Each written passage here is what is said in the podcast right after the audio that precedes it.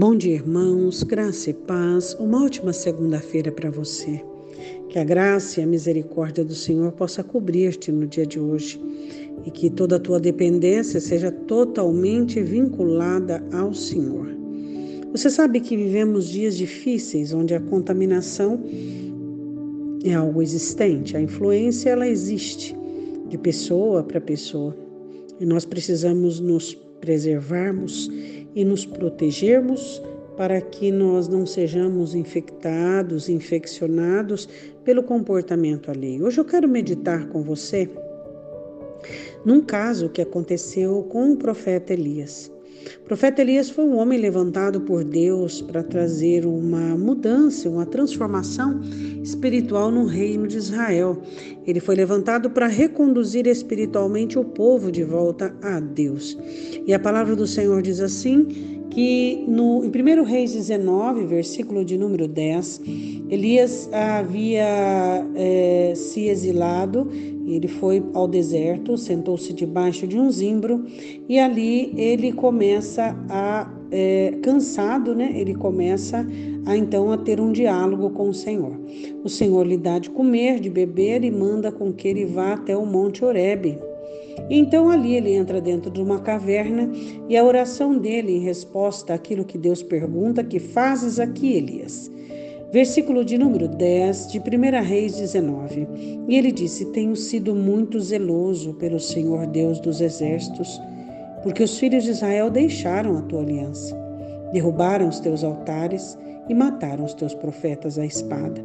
E só eu fiquei, e buscam a minha vida para me tirar é, você percebe que um homem, né, um homem que tinha uma espiritualidade aguçada, elevada e determinada, ele se vê nesse estado por conta daquilo que ele via, daquilo que ele estava observando e vendo do povo.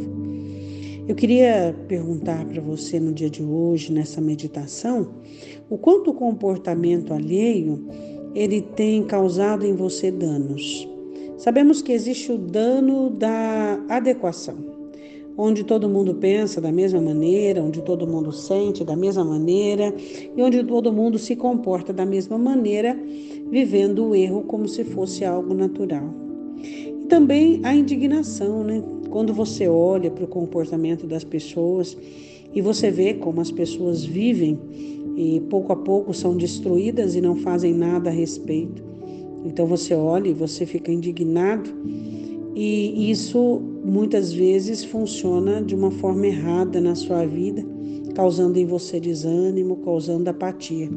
Eu já vi muitas pessoas desanimadas é, com o ser humano, com a humanidade.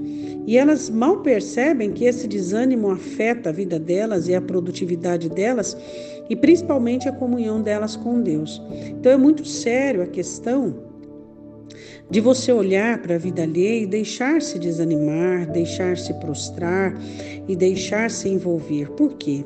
Porque a palavra do Senhor diz em Romanos que cada um dará conta de si. Então nós precisamos entender isso.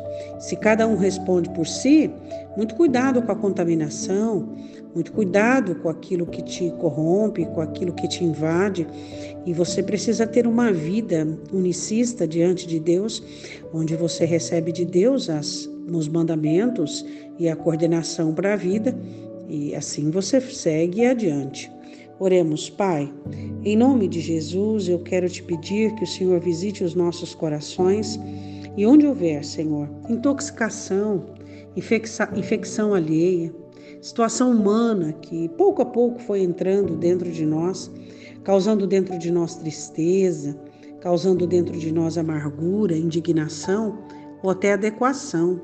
Senhor, livra-nos desse fermento humano, onde a humanidade dos outros querem fazer parte da nossa vida.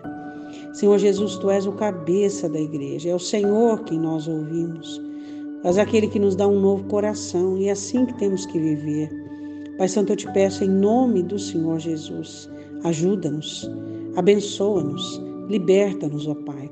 Se existe, Senhor, pessoas que estão ouvindo essa oração e que estão fermentadas pela situação alheia, uma palavra, um gesto ou atitude de alguém, Ajude Deus.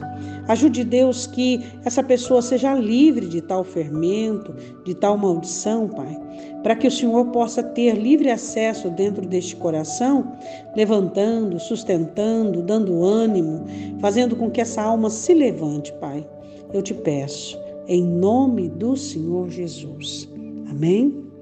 Lembre que você recebeu de Deus uma alma, um coração, e você vai ter que dar conta diante de Deus. Deus te abençoe, um ótimo dia em nome de Jesus.